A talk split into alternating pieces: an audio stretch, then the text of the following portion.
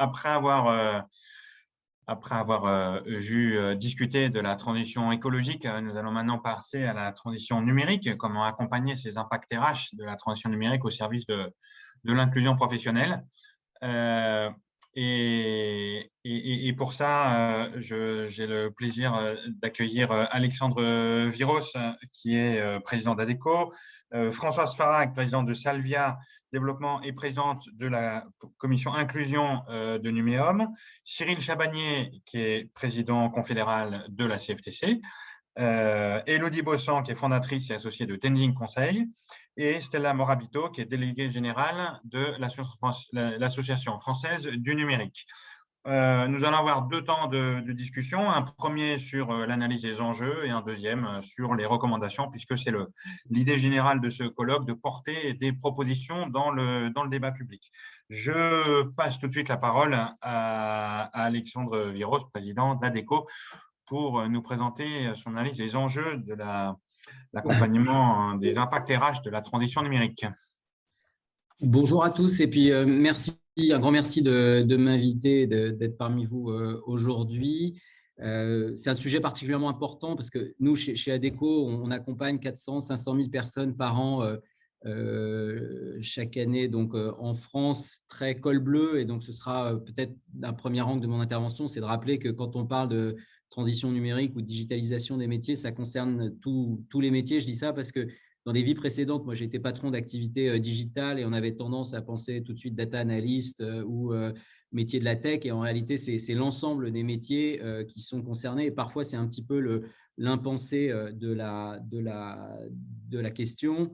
Ça, sera le premier sujet. Le deuxième sujet, c'est que pour moi, si c'est bien mené, bien amené, c'est un puissant levier d'inclusion. Et la contraposée, c'est que si c'est mal fait, euh, ce sera un vecteur d'exclusion. Euh, et, donc là, je pense qu'on est à la, croisée euh, des chemins. Alors, si je prends les constats, il y en a, il y en a deux ordres. premièrement, c'est ce que je disais, il y, a une transformation importante du contenu des métiers et de tous les métiers. pas juste de métiers qui sont un peu les, usual suspects, les, suspects naturels de la transformation numérique, mais vraiment de l'ensemble de l'ensemble des métiers et ça veut dire qu'il va y avoir des besoins euh, massifs de formation pour accompagner ces, évolutions. Alors quand je dis tous les métiers, ben évidemment, c'est que la, digitalisation, elle transforme tous les métiers. Puis la pandémie, elle a rendu le défi de la montée en compétences plus urgent. Alors, il y a quelques chiffres qui sont connus, mais je pense que ça vaut la peine qu'on les, qu'on les rappelle. Si on prend un chiffre de l'OCDE, on évalue à peu près un milliard d'emplois euh, dans le monde qui vont se transformer à cause euh, ou en raison de, de, la technologie dans les dix prochaines années. Donc, c'est un milliard d'emplois. Donc, on a un mur, un mur, en tout cas, on a, on a un mur social à franchir extrêmement important en raison de ces transformations-là. Si je prends un autre, un autre élément qui nous vient du Future of Work 2020 du, du World Economic Forum, euh, pour tous les salariés qui devraient conserver leur poste après la crise, la part des compétences de base qui vont changer au cours des cinq prochaines années est de 40 à 50 Et la moitié des salariés vont avoir besoin de requalification. Et ça aussi, c'est en augmentation. Donc, je voudrais, à partir de ces grands chiffres, souligner ce que nous, on observe euh, chez, chez ADECO concrètement et tous les jours auprès de nos candidats intérimaires euh, via un outil, notamment, on a un outil qui s'appelle ADECO Analytics et qui met en avant ces grandes transformations. Et on voit une chose qui est intéressante, c'est que parmi les compétences euh, transversales qu'attendent les employeurs aujourd'hui, l'agilité digitale, il va falloir qu'on explique un peu ce que c'est parce que c'est un peu mystérieux, mais l'agilité digitale arrive désormais parmi les premières compétences que les employeurs euh, attendent à égalité aujourd'hui avec des compétences de communication ou des compétences de travail en équipe. Ça, c'est très important. il y a dix ans, ça n'apparaissait même pas le terme d'agilité digitale n'apparaissait même pas, alors qu'aujourd'hui, ça devient, euh, ça devient incontournable. Ça, c'est important. Et derrière agilité digitale, je pense qu'il faut aussi éteindre un certain nombre de mythes, parce que je vois ça avec beaucoup de, notamment de jeunes, parce que c'est parfois eux-mêmes qui peuvent souffrir d'électronisme ou de complexes euh, par rapport à ça, donc il ne faut pas croire. Quand on parle d'agilité digitale, on ne parle pas de développement et surtout une partie de ce que nous nous faisons pour les amener vers la montée en compétences et les rassurer, c'est leur dire écoutez, vous avez une vie sur votre appareil mobile, euh, vous euh, produisez des contenus, vous vous exprimez sur TikTok, euh, vous draguez sur Tinder, vous consultez votre compte en banque sur un mobile. En fait, vous avez déjà une forme d'agilité digitale. Il va falloir qu'on vous emmène dans cette direction-là. Et c'est important aussi de, je dirais, dégonfler un certain nombre de, mythes autour de ça. Agilité digitale et puis digitalisation, comme je vous le disais, ça concerne tous les métiers et parce que je, je suis à la tête d'ADECO, je voudrais insister là-dessus, ça concerne aussi beaucoup les métiers col bleu, les métiers d'école bleue, alors qu'intuitivement, si on n'est euh, pas très informé, on pourrait euh, croire que ce sont des métiers qui sont euh, moins impactés, comme il ne faut pas le dire en français, qui, sont moins, qui, souffrent moins directement ou qui sont moins directement l'objet de ces grandes transformations. Ce n'est pas complètement intuitif de se dire que la construction ou l'industrie lourde sont aussi transformées par la digitalisation. Mais on voit que l'agilité digitale, même dans ces métiers-là, elle continue d'être mise au premier plan. Donc tout ça, c'est important parce que dans les dix prochaines années, quand on va parler plus en plus d'IoT, de robotique, de big data, tous les métiers vont être, vont être transformés. Un métier de cariste aujourd'hui n'est pas euh, ce qu'il était il y a deux ans, ce qui n'est pas non plus ce qu'il sera il y a quatre ans. Dans quatre ans, et euh, pareil, dans la distribution, il faut être de plus en plus à l'aise avec des logiciels de gestion de stock, etc., etc.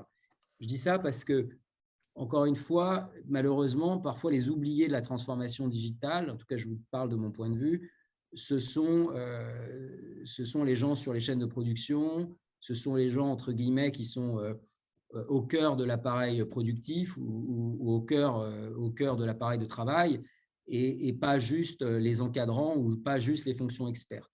Et j'ai peur qu'à pas considérer ça, on, passe à côté. Donc ça, c'est le premier constat, c'est un choc massif euh, et un besoin massif de formation et d'évaluation des métiers. Premier constat. Le, deuxième constat, et ça, il faut qu'on l'ait en tête, le deuxième constat, c'est en matière de recherche d'emploi et de, recrutement. Là, pour le coup, le digital peut et doit être un vrai levier d'inclusion à condition euh, euh, d'être accompagné. Ça veut dire que pour les candidats, euh, il y a, et là c'est un volet positif, il y a certainement beaucoup d'opportunités à saisir grâce aux transformations digitales, parce que là où dans le monde d'avant, finalement, les offres exprimées étaient un peu prisonnières soit de l'agence, soit de ceux qui les exprimaient sur un monde, dans un monde physique, les outils digitaux permettent d'avoir une diffusion beaucoup plus large de ces offres-là. Nous-mêmes, c'est ce qu'on a fait euh, au travers euh, de notre outil CAPA qui permet euh, d'avoir plus accès à ça. Ça, c'est pour les candidats, d'avoir accès aux offres, mais les offres elles-mêmes d'emploi peuvent être transformées et changées grâce au digital. Et ça aussi, c'est quelque chose que je voudrais qu'on dégonfle comme mythe, c'est de se dire que tous les emplois du digital sont forcément des emplois Bac plus 5, très techniques ou mathématiques. En fait, nous, on voit maintenant une profusion d'offres à certains niveaux où on peut rentrer sans un, sans un bagage nécessairement mathématique ou d'ingénieur et on peut être formé à ces nouveaux métiers-là, euh, soi-même avec une formation col bleu pour passer à du développement euh, euh, informatique. Ou dit autrement, ces fameux métiers de la tech ne sont pas que des métiers de l'ingénierie, sont aussi des métiers qui sont de plus en plus accessibles à condition d'avoir eu les formations et à condition d'avoir eu les bonnes formations. Et là, il y a un champ je dirais, de compétences et d'opportunités en matière de travail qui s'ouvrent. Ça, et ça, c'est important parce que, encore une fois, parfois en France, on est un petit peu en retard à ce niveau-là et on considère trop souvent que la matière digitale, c'est une matière, euh, c'est une matière euh, d'experts. Donc voilà, il y a ces deux choses-là, plus d'opportunités euh, exposées et puis des opportunités de nouveaux métiers, des métiers du digital qui ne sont pas que les métiers de, Bac plus 5 ou d'experts en, digital, euh, c'est ce, que, ce que je voudrais euh, partager avec vous aujourd'hui comme constat. Donc un constat qui est un constat pour dire les choses, il y a une part d'inquiétude parce que si on n'est pas inquiet, c'est qu'on n'est pas lucide en fait face à la réalité. Mmh.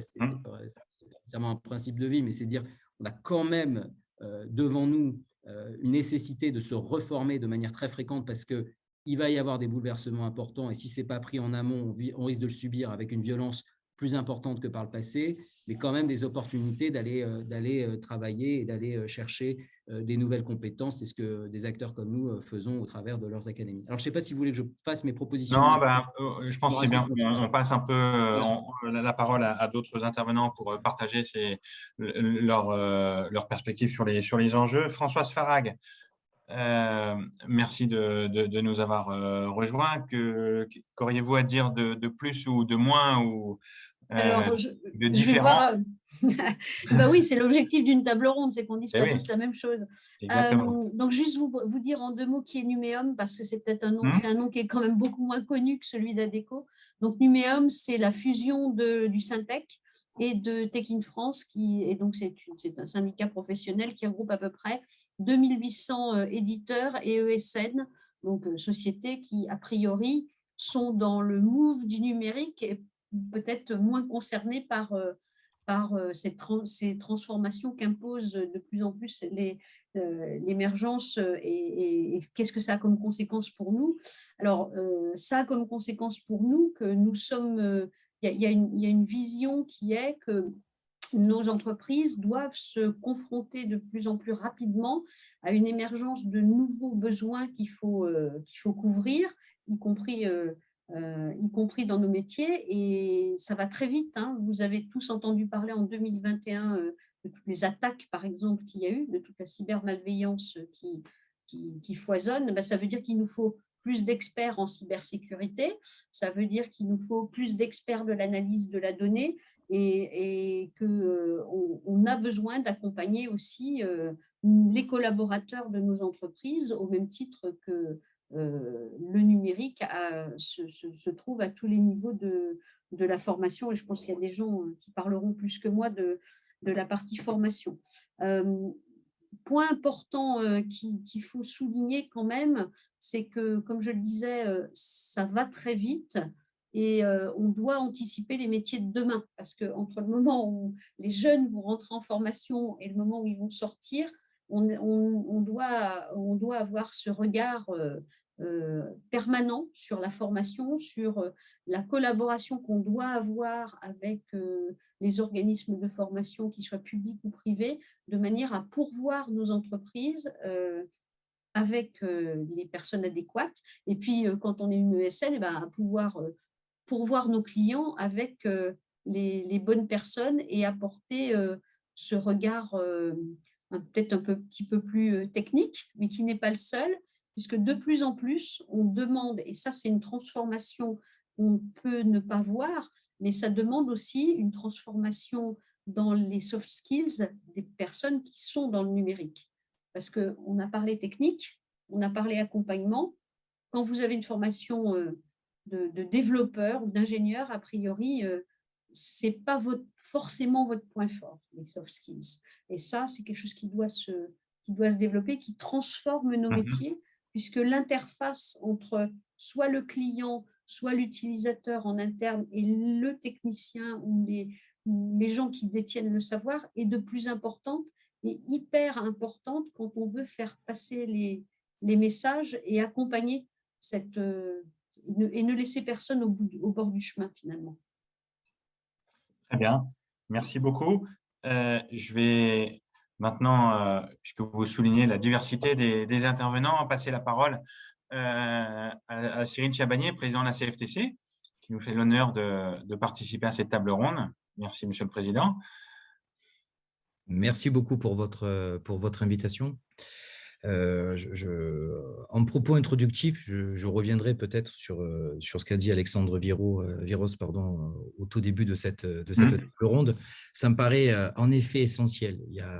J'en rajouterai un, mais en tout cas, il y a trois ou quatre points qui me, qui me paraissent essentiels. Premièrement, ça a été dit, on va avoir une forte évolution des métiers due à la transition numérique, due à la robotique, due à l'intelligence artificielle. Et je pense qu'on en est tous conscience. évidemment, il y a une il y a une peur et une crainte légitime de la part, de la part des salariés, mais on sait qu'on doit l'accompagner et que forcément cette transition va être, va être importante parce qu'elle va se faire. La deuxième chose, et c'est très important, et je suis content qu'Alexandre ait pu le dire, c'est que ça concerne tout le monde. Pendant très très mmh. longtemps, effectivement, on a cru que c'était réservé à une certaine élite. Or, cette transformation, cette transition va toucher de nombreux métiers où les salariés vont devoir parfois se reconvertir, ou des métiers parce que le métier va évoluer. Certains d'ailleurs vont même peut-être disparaître, et d'autres vont, vont fortement évoluer. Donc tous les salariés sont concernés, et autant l'école bleue que l'école blanche. La troisième chose qui avait été dite, qui me paraît capitale, mais je, vais y revenir en approfondissant un petit peu, c'est que dans cette transition, et nous, à la CFTC, on n'y voit pas forcément que le mal dans cette transition, mais on peut avoir le pire et on peut avoir le meilleur. Ça va dépendre comment on le fait, et en particulier sur l'accompagnement qu'on va, va pouvoir y apporter.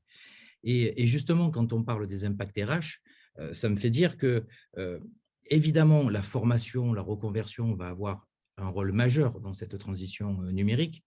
Mais il y a un autre élément, et là, vous verrez tout de suite la diversité des intervenants avec ma casquette syndicale, mais il y a quelque chose d'autre qui est capital dans cette, dans cette transition, c'est le dialogue social. C'est qu'une grosse partie de l'acceptation de cette transition se fera d'autant mieux que le dialogue social sera performant au niveau de la branche ou au niveau même de, de l'entreprise. Euh, quand je parlais du pire et du meilleur, euh, je voulais revenir sur ça parce que quand on parle de transition numérique ou de transition euh, robotique ou d'intelligence artificielle, souvent on oppose deux termes.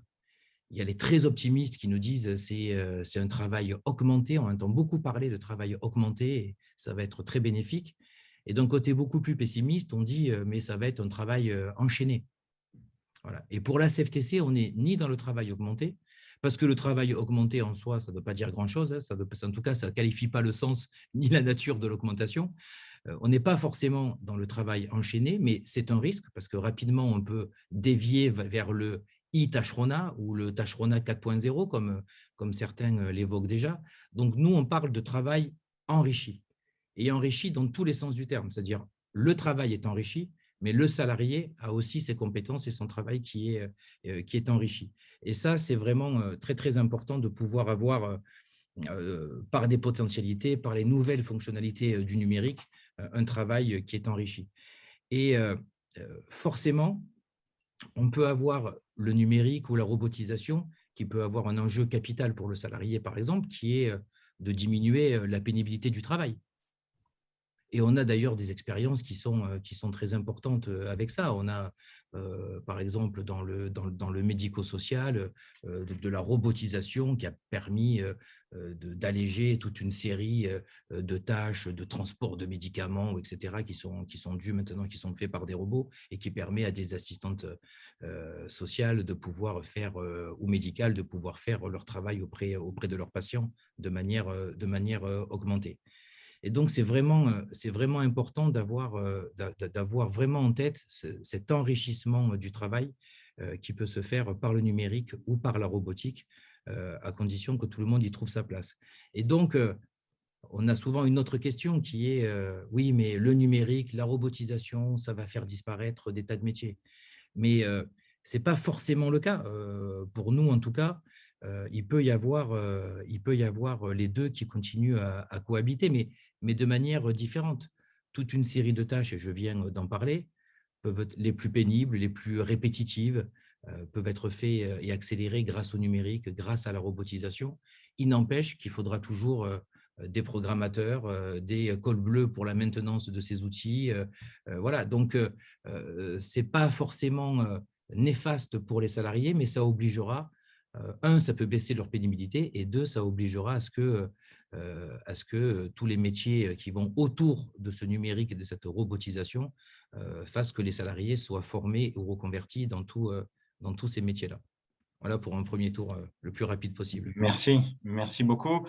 Euh, Elodie Bossan, vous, vous avez un, positionnement un petit peu différent par rapport aux au, précédents intervenants, puisque vous, vous accompagnez au quotidien des, entreprises dans leur, transition écologique et numérique quelle est votre analyse des, enjeux euh, sur, le plan, sur le plan de l'évolution des emplois, des compétences, de l'accompagnement des professionnels et du rôle que les entreprises vont y jouer? Le, je pense que le, enfin, ce qu'on peut voir, et je vais citer enfin, quelques éléments, notamment reprendre les propos euh, de M. Chabagnier, c'est que durant les, toutes les interventions que j'ai pu entendre, c'est qu'on on interroge beaucoup les attentes des, euh, des, entreprises, mais il y a quand même une question sur l'attente des, des salariés.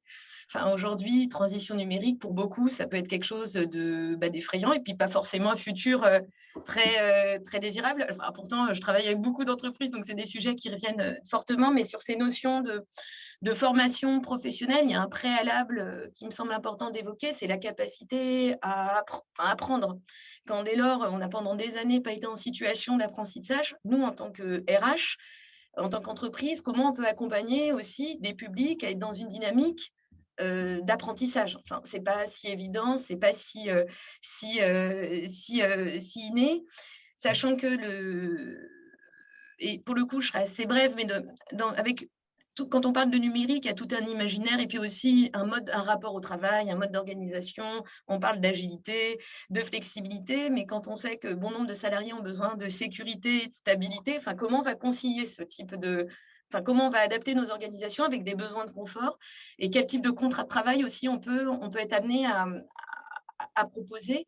Quand tout à l'heure, on évoquait les problématiques de, euh, voilà, de, euh, de, de, de Donc, le, moi, le, ce que je, enfin, les, points qui m'interpellent un petit peu, c'est qu'au niveau de comment nous, les structures RH, vont être amenées à accompagner des publics qui ont été, euh, bah, qui vont être fortement impactés par la destruction de, leur emploi, même si effectivement le numérique touche tout, mais on voit que prioritairement c'est des métiers de l'administratif, euh, des métiers euh, dans la vente, donc qui sont perçus souvent comme à faible qualification, mais pourtant pas sans compétences. Donc, comment les réussir à se mettre dans une dynamique d'apprentissage qui peut parfois être effrayante C'est un peu la question que moi, je suis amenée à me poser. Et en termes de rôle de, des entreprises, euh, et d'interroger les attentes des, salariés face à ces situations qui peuvent être assez euh, anxiogènes quand on nous parle de destruction de nos emplois, de disparition d'un métier qu'on a pu exercer pendant des années euh, et sur lequel ou parfois on nous a aussi assigné et donné assez peu de mobilité.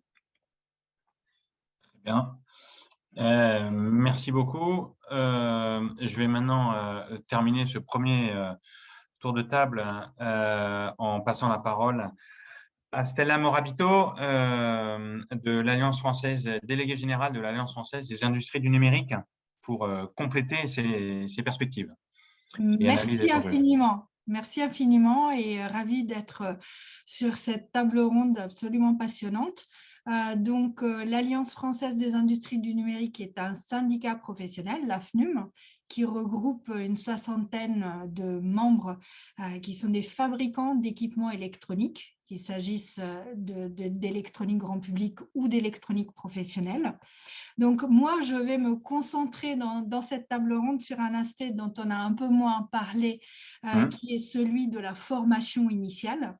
Euh, hein? mes, mes confrères ont tous très bien parlé des changements que le numérique entraîne dans les métiers et dans tous les métiers.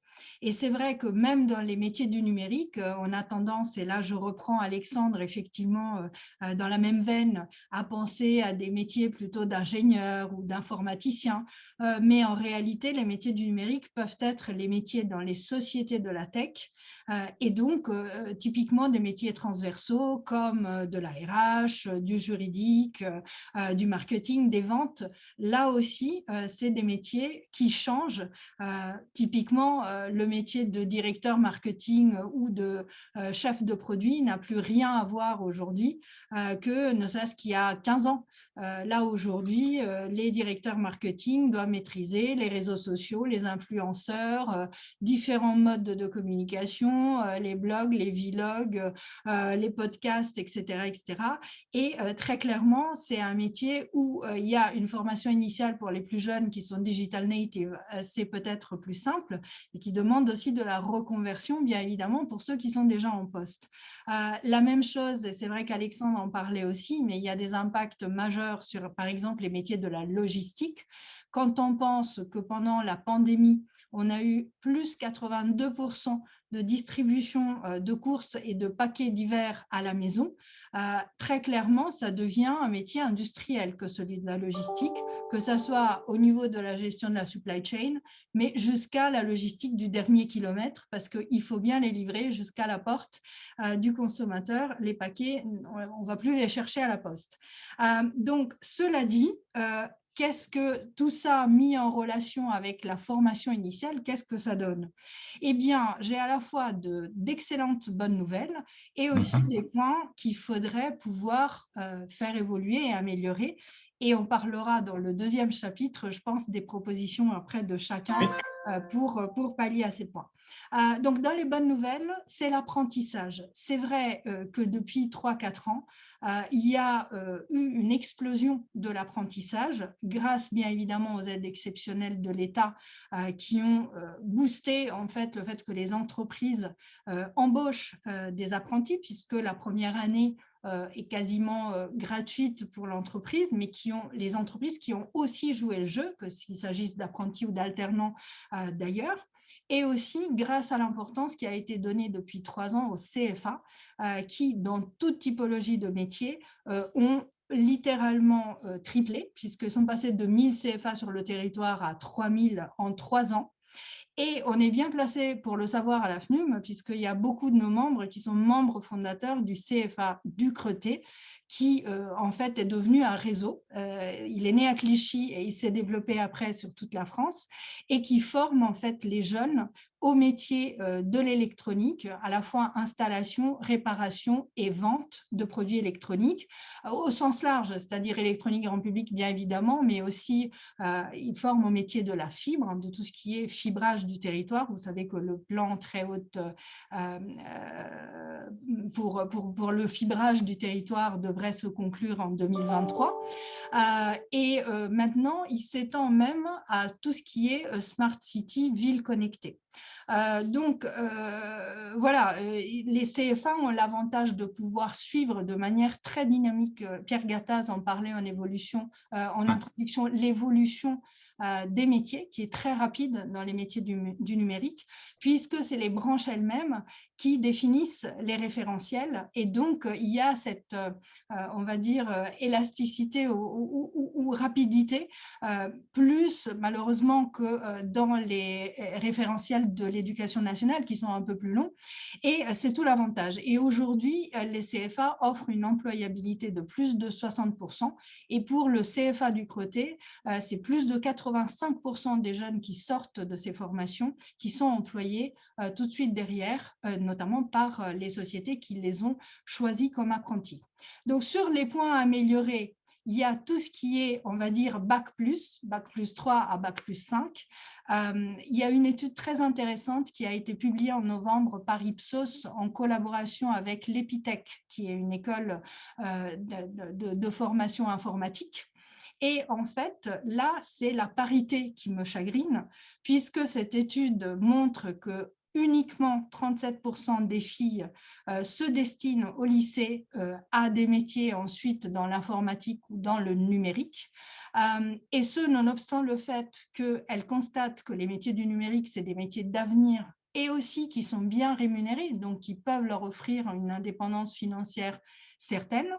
On voit aussi que les parents connaissent mal les métiers du numérique et c'est les plus grands euh, prescripteurs euh, de, la suite d'orientation des enfants et uniquement 33% euh, des filles sont incitées par les parents à aller vers des métiers du numérique contre 61% des garçons.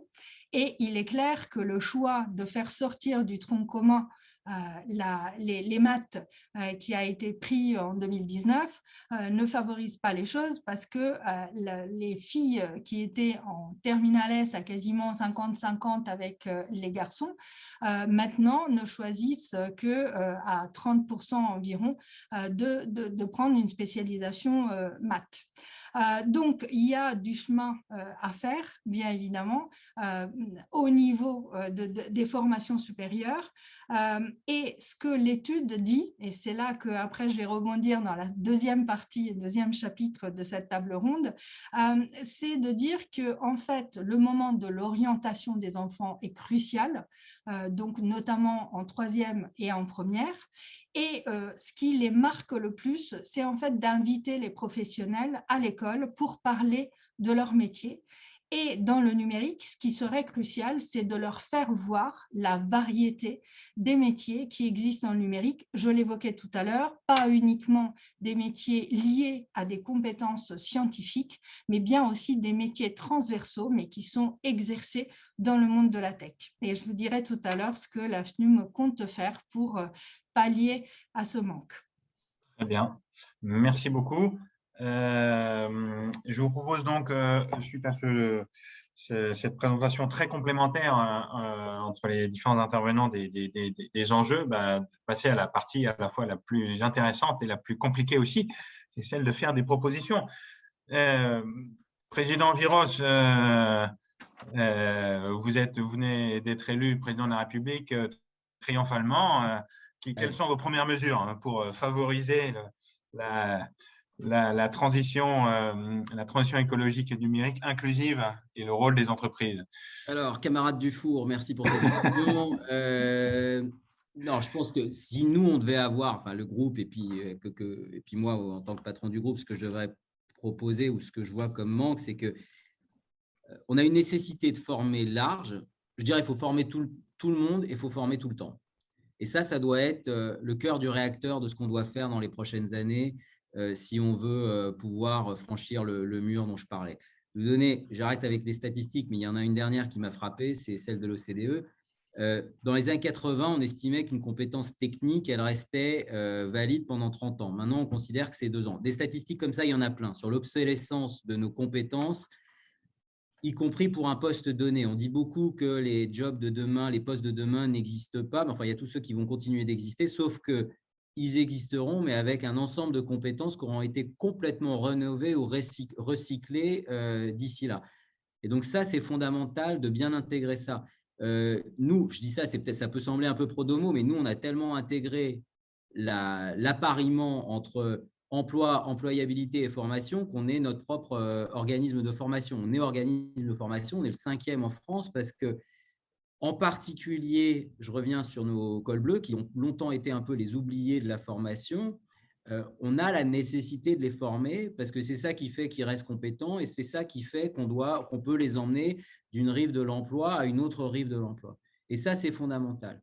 Et toutes les statistiques aussi montrent que c'est beaucoup plus coûteux, même pour une entreprise, d'aller chercher de la compétence ailleurs, donc grosso modo, d'aller recruter quelqu'un de nouveau, que de faire ce qu'on appelle en anglais de l'upskilling, du reskilling, etc., euh, pour ses, propres, pour ses propres salariés. Donc, on a là aussi, pour moi, c'est absolument euh, fondamental qu'on ait ça comme état d'esprit, et ça veut dire qu'il y a beaucoup de choses à changer. Alors là, si j'étais président de la République, mais là, je voudrais même aller plus loin, si vous m'y autorisez, je voudrais changer l'ensemble des normes comptables au niveau mondial pour qu'on puisse euh, intégrer la formation, pas comme un coût, mais comme un investissement. Moi, mes années en tant que patron de tech dans ma vie passée, m'ont frappé quand même par ce constat suivant, c'est que c'était quand même plus facile pour moi d'aller chercher de l'investissement technologique parce que je pouvais le ranger plus bas dans le compte de résultats, alors que la formation, c'était toujours plus compliqué de le faire passer. Mais quand vous prenez un pas de recul, cette logique est absolument débile, pour pas dire dangereuse. D'accord? Et ce n'est pas en raisonnant comme ça qu'on va préparer un monde plus juste, plus équitable et, et, et plus dynamique pour embrasser l'avenir positivement. D'accord? Donc ça, pour moi, c'est absolument fondamental. Alors après, moi, je pense que, euh, puisqu'on en est, euh, là, là c'est président Viros du groupe ADECO, je pense qu'il faut donner un petit peu plus la main. Alors, je ne sais pas ce que M. Chabanier dira, mais moi, je trouve que les entreprises pourraient être, euh, avoir un peu plus la main sur leur propre budget de formation et ce qu'elles en font, pas simplement pour leurs intérêts bien compris, mais simplement parce que elles sont, euh, je, je, le considère, en contact avec la vivacité euh, du, euh, du, du, monde économique. J'ai bien entendu ce que ce qu'Elodie a dit, c'est Elodie Bossan a dit, c'est qu'il faut bien tenir compte des intérêts des salariés, mais je pense qu'on a des intérêts convergents consistant à accompagner des trajectoires professionnelles qui accessoirement redonnent aux travailleurs la maîtrise de son propre destin, mais qui sont en même temps plus à parier avec euh, l'économie, euh, l'économie réelle. Quand nous, on forme des intérimaires, vous savez, on est une espèce d'anticoagulant euh, économique, puisque au bout d'un an, 25% des intérimaires vont d'un secteur à l'autre. Donc, ça veut dire qu'on forme un peu pour tout le monde. Donc voilà, formation pour tout le monde et formation tout au long de la vie. Et si on arrivait à faire ça, croyez-moi, on s'en sortira beaucoup mieux et je crois même que le pays serait plus pacifié. Donc, c'est mon, Et sans vouloir trahir de secret, vous, êtes, vous en êtes à combien dans le nombre de, signatures, de parrainage pour, le, pour la campagne nous, nous, on ne compte pas comme ça. Nous, on compte. Très bien, très bien. merci beaucoup. Merci à vous.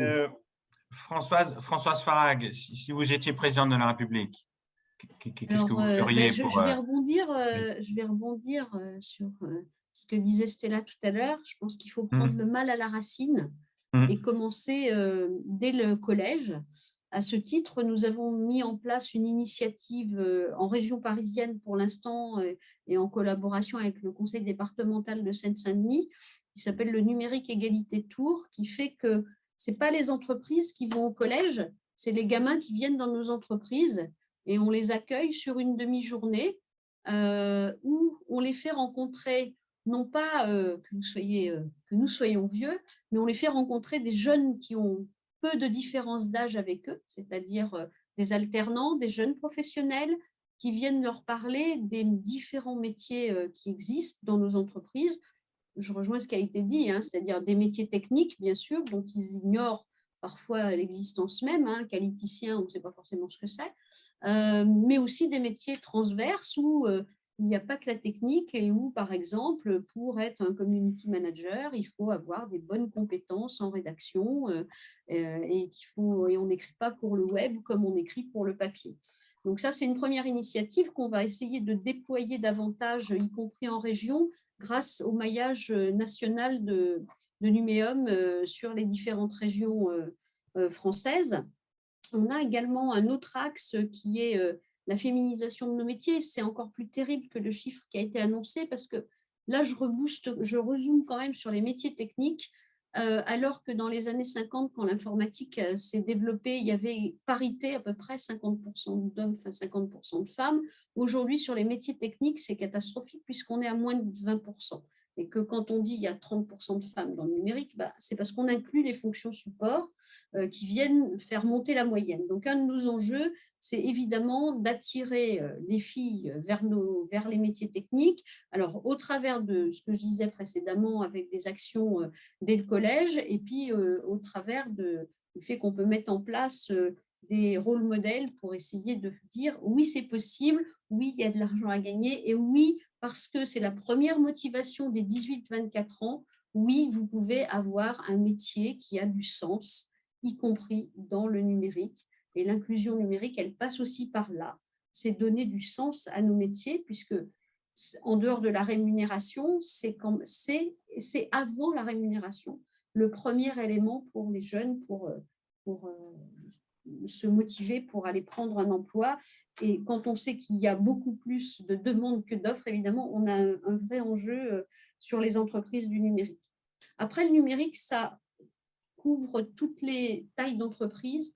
Et euh, comme ça a été dit, euh, un des éléments, c'est que je pense qu'il faut vraiment, nous pensons qu'il faut vraiment encourager, y compris les plus petites entreprises, à prendre des apprentis, parce que prendre un apprenti, ça veut dire avoir une responsabilité morale et quotidienne pour l'encadrer, pour le faire monter en compétences, que ce soit euh, sur mmh. le numérique et sur ses autres compétences, notamment euh, des compétences euh, de, soft skills.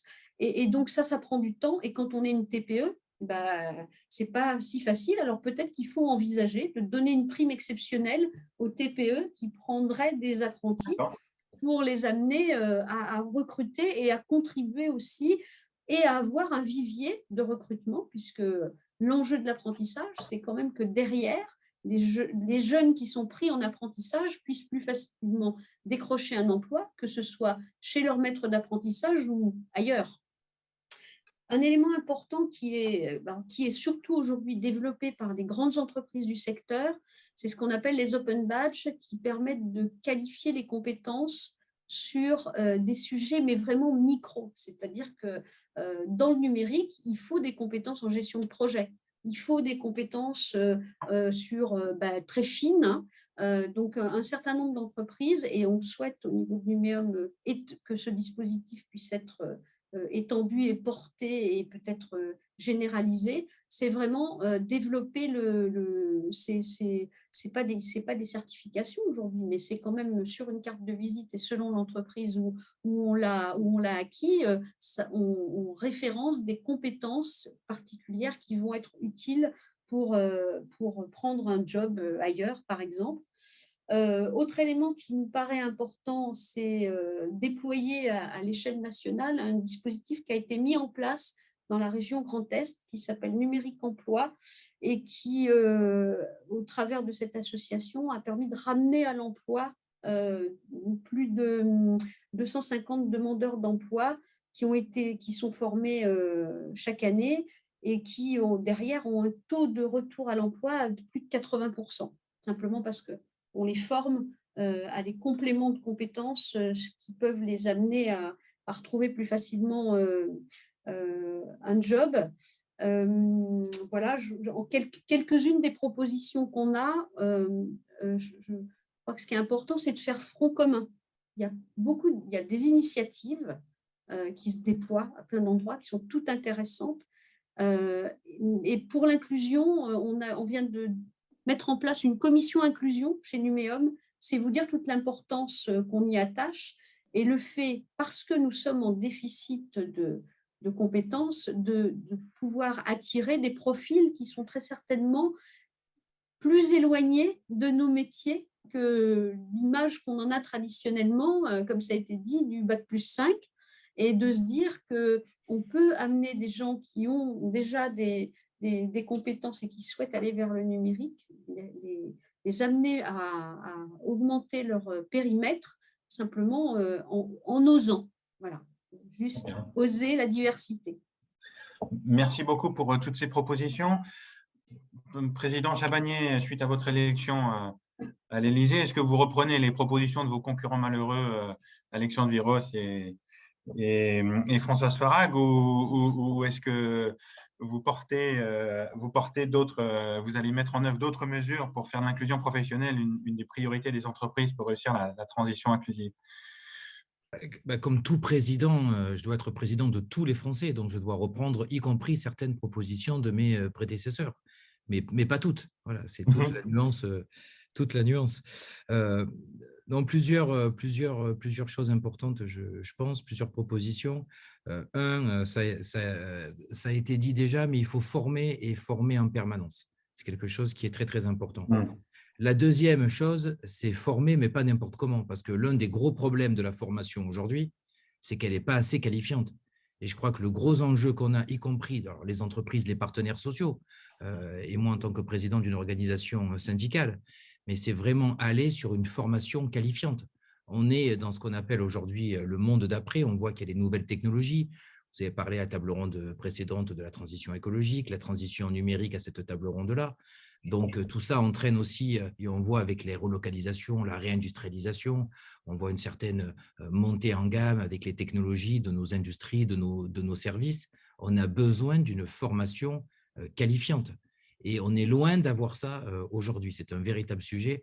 Et je vous fais gré de tous les SMS qu'on reçoit matin, midi et soir, chacun d'entre nous, c'est la course au CPF avec la formation transformée en euros, où ça a été la marchandisation. Donc, on est harcelé de coups de téléphone ou de SMS pour celui qui va nous arracher la formation et le montant de notre, de notre CPF. Donc, ça, c'est un vrai, un vrai sujet. Autre chose, on doit être aussi dans l'anticipation. Et l'anticipation pour la CFTC, on a un sujet qui nous est très très cher, qui est plus facile à mettre en place. J'anticipe déjà des réponses de, de, futures de la table ronde, mais qui est beaucoup plus facile à mettre en place dans des grandes entreprises que dans des petites. Euh, j'en ai bien conscience, mais c'est la gestion prévisionnelle des emplois et des compétences. C'est quand même quelque chose qui est clé aujourd'hui. Euh, on, a, on a du mal à concevoir à la CFTC qu'on puisse avoir encore des entreprises avec les, modifications, les modifications qu'il y a du travail, de l'organisation du travail, qu'on n'ait pas une réflexion, une anticipation et la mise en place euh, d'une gestion prévisionnelle des emplois euh, et des compétences. Et, euh, pour répondre à Alexandre sur donner la main sur la formation, moi je, je suis assez ouvert, enfin donner en tout cas plus la main aux entreprises. On est assez ouvert à la CFTC, on n'est pas contre l'entreprise à la CFTC, on est un partenaire. Donc moi j'aime bien donner la main, mais j'aime bien donner la main aux bons élèves. Et donc, je, peut-être qu'à vous, je vous donnerai la main, mais dans d'autres endroits, je donne, la main un peu moins facilement. Mais je vous fais gré que vous soyez un bon élève, hein, c'est pas ça. Mais voilà, mais c'est pas, tout le monde. autre point important comme, comme proposition, c'est la régulation. Voilà. Quand on parle de nouvelles formes de travail, de, de, transition numérique, de transition, enfin de robotique ou d'intelligence artificielle, on parlait au tout début qu'on peut avoir le pire comme le meilleur il y a quand même une forte probabilité d'avoir le pire quand il y a, l'absence d'une dynamique de régulation. Donc, il faut euh, euh, d'ailleurs ne pas réguler, c'est souvent une transformation assez brutale. Et on peut le voir d'ailleurs avec, avec, le déploiement parfois rapide et un peu incontrôlé euh, de certains GAFAM ou du géant chinois Alibaba. Enfin, on voit que ce n'est pas toujours, pas toujours le, le meilleur. Ça me permet d'ailleurs de dire que dans, la, que dans la régulation, pour nous, mais je ne veux vraiment pas faire la, table ronde numéro un, je ne regrette pas de ne pas avoir été invité, ne, croyez pas ça, mais euh, c'est un peu la même logique pour la transition écologique. Et d'ailleurs, à la CFTC, nous, on a toujours suggéré de penser et de conduire conjointement euh, les deux transitions, c'est-à-dire la numérique et l'écologique, et de ne pas faire l'un sans l'autre, de faire les deux, euh, les deux en même temps. Donc, je parlais du scénario tout à l'heure un peu progressif de, celui de l'acceptabilité sociale. Pour, que, pour que ce soit pour que un maximum de salariés puissent, puissent se l'approprier.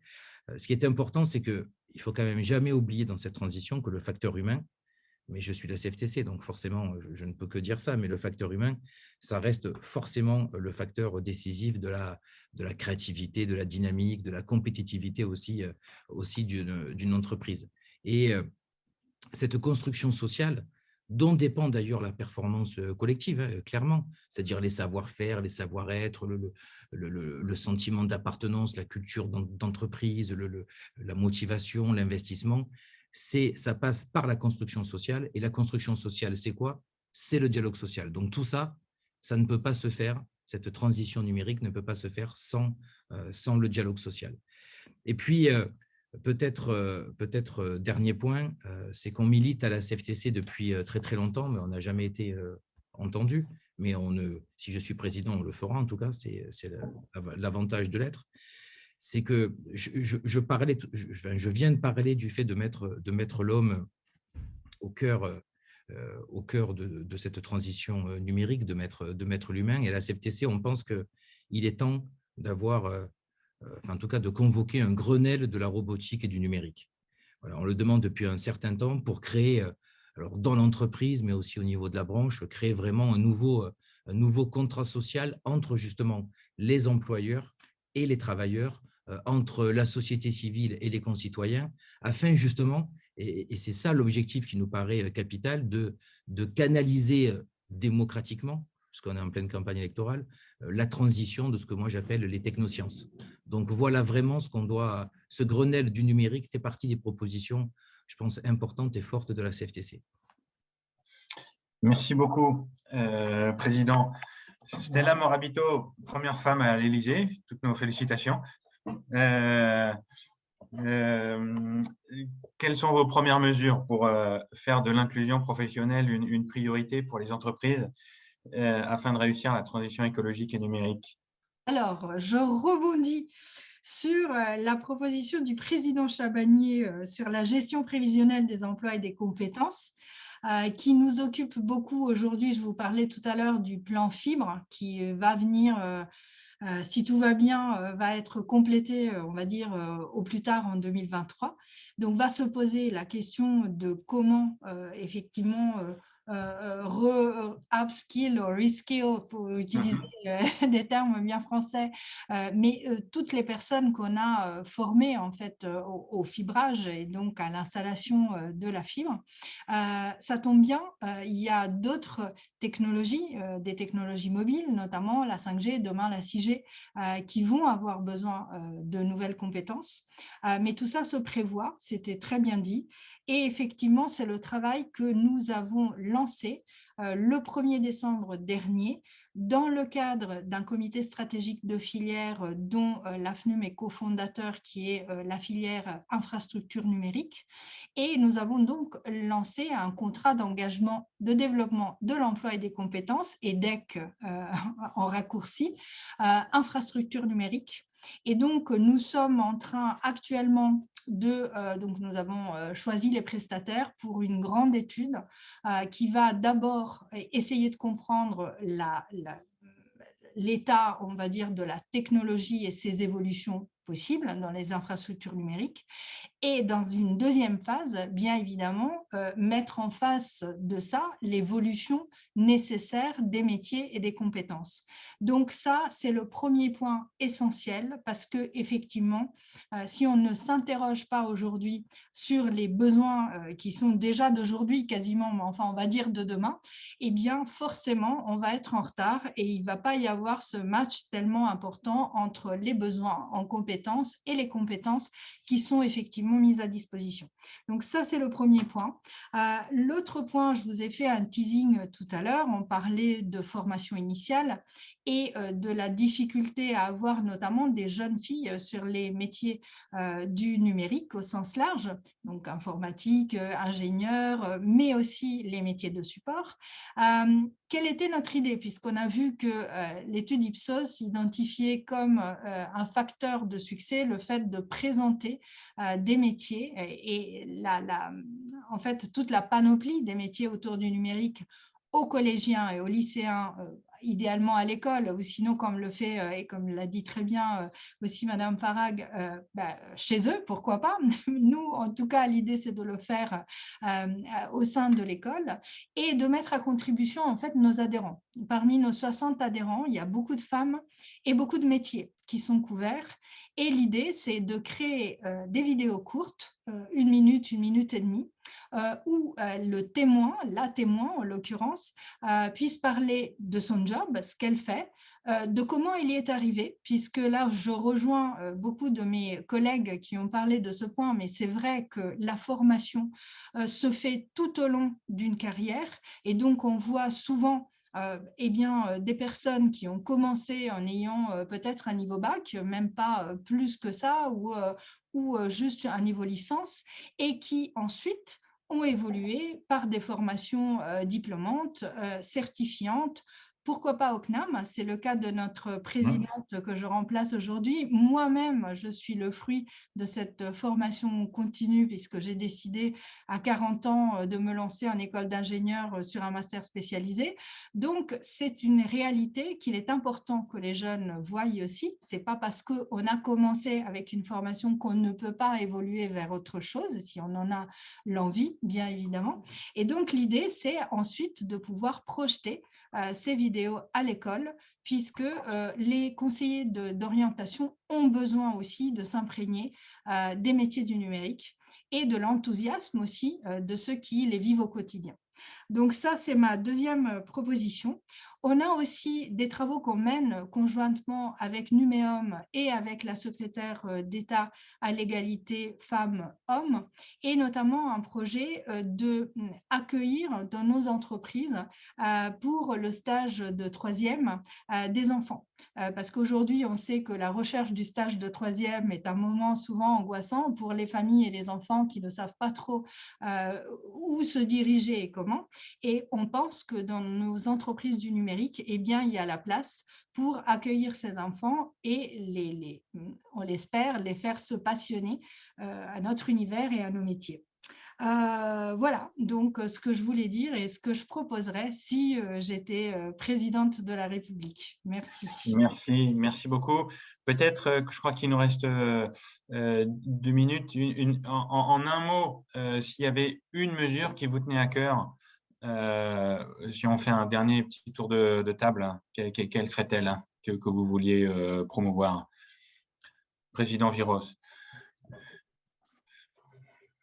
Ah, si moi je voulais une mesure, oui. Euh, une mesure, une mesure, ce serait que, pardon, pardon, là, là, vous me prenez un peu au dépourvu. Euh, non, ce serait une grande, la, grande réforme de la formation là, euh, avec, euh, avec, voilà, pour moi, ce serait ça, ce serait le, chantier, le grand chantier. Ok. Je crois que j'ai j'ai pas donné la parole à, à Elodie Bossan. Alors, je vais faire court. voilà, Madame la Présidente. Je, pense que le poste de présidente, je déclinerai. Je me serais plus vue ministre de l'égalité des chances parce qu'au final, c'est un peu de ça dont on parle depuis, euh, depuis le mhm, début. Mhm, mhm, non, plus sérieusement, je... en fait, pour moi, ça devrait la première mesure, enfin, c'est de faire vraiment du, du, numérique un levier de mobilité euh, dans l'emploi et d'être surtout un cas d'école, puisqu'on voit que les sujets de difficulté d'accès à l'emploi ne concernent pas le numérique, mais c'est la nécessité économique qui nous pousse. Donc, c'est là où on a l'air d'être en tout cas le plus, euh, créatif en termes de recherche et de conception de dispositifs. Et euh, je pense qu'on pourrait se dire que tout ce qui a trait à l'égalité des chances, bah, finalement, c'est euh, favoriser l'accès à l'information. On parle de la jeunesse, mais on voit même en étant adulte, bah, dans l'entreprise, on est confronté aux mêmes difficultés. C'est accéder à l'information, c'est lever l'autocensure, c'est trouver la formation qui nous va pour pouvoir euh, se positionner sur un emploi. Enfin, comme disait Monsieur Viroski, enfin, un appareillement de l'offre, parce qu'il vaut mieux aller quand même sur un emploi qui offre des débouchés qu'un emploi qu'on n'offre pas. économiquement, on s'en sort quand même mieux, en termes de reconnaissance aussi. Euh, et globalement, de faire du, voilà, du numérique un levier de, recrutement et de mobilité euh, par la reconnaissance des compétences. Et finalement, l'inclusion, c'est un peu ça quand même, c'est d'être inclus et d'être reconnu. Donc, euh, je m'arrêterai voilà, je m'arrêterai là. Merci, merci, merci beaucoup. Françoise Farag, en, un mot, une, une, mesure qui vous tiendrait particulièrement à cœur alors, euh, compliqué, mais la mesure à prendre, euh, comme je le disais, euh, c'est le, message à passer au niveau de l'éducation au travers d'un croisement de l'information des référents au sein des établissements scolaires, l'information des parents, l'information des jeunes, donc, euh, mettre en place des grandes campagnes d'information pour qui s'adressent à tout le monde. Il existe déjà des choses, euh, mais c'est sans doute, encore une fois, que euh, on n'est pas assez fédérés pour passer tous ensemble les mêmes messages au bon moment. Et pour moi, c'est un vrai enjeu de, pour l'avenir que ce message, on le passe chacun les uns les autres, mais passons-le tous en même temps, on sera plus efficace. D'accord. Bah, vous voyez, c'est aussi pour ça qu'à notre modeste niveau, nous rassemblons des, des, profils et des personnalités de, de, différents horizons. Président Chabagnier, une, mesure qui vous tiendrait plus particulièrement à cœur? Je crois que la mesure principale, c'est la montée en compétence des salariés. Hmm. si on veut réussir à avoir une croissance économique forte, si on veut avoir des entreprises dynamiques et prospères et si on veut avoir un pouvoir d'achat qui s'améliore, euh, ça passe, tout à l'heure je l'ai dit, par la montée en gamme de nos, industries, de nos services et par la montée en compétences de nos, euh, de nos salariés. Donc ça passe par une...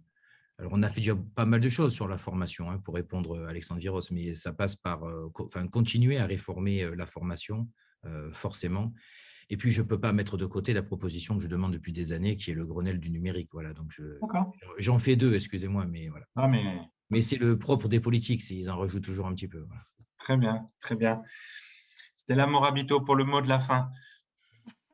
Eh bien, euh, moi, je rebondis sur certains de mes collègues qui ont parlé au début euh, de la nécessité de devenir de plus en plus flexible, de plus en plus résilient et de développer aussi une appétence et non pas euh, un, refus en fait du numérique qui est pervasif sur tous les métiers. pour moi, le point important, si je parle de formation initiale, mais ça vaut aussi, à mon sens, pour la formation continue, c'est de faire le lien entre l'entreprise et les parcours éducatifs ou professionnels de plus en plus et euh, donc faire en sorte que les compétences soient adaptées aux besoins de l'entreprise et que l'entreprise tienne compte aussi euh, voilà, de la matière humaine, comme, euh, comme quelqu'un d'autre le disait dans la table ronde, et, des aspirations, bien sûr, et des, et des besoins de, de tout un chacun. Très bien. Un très grand merci à à tous nos intervenants.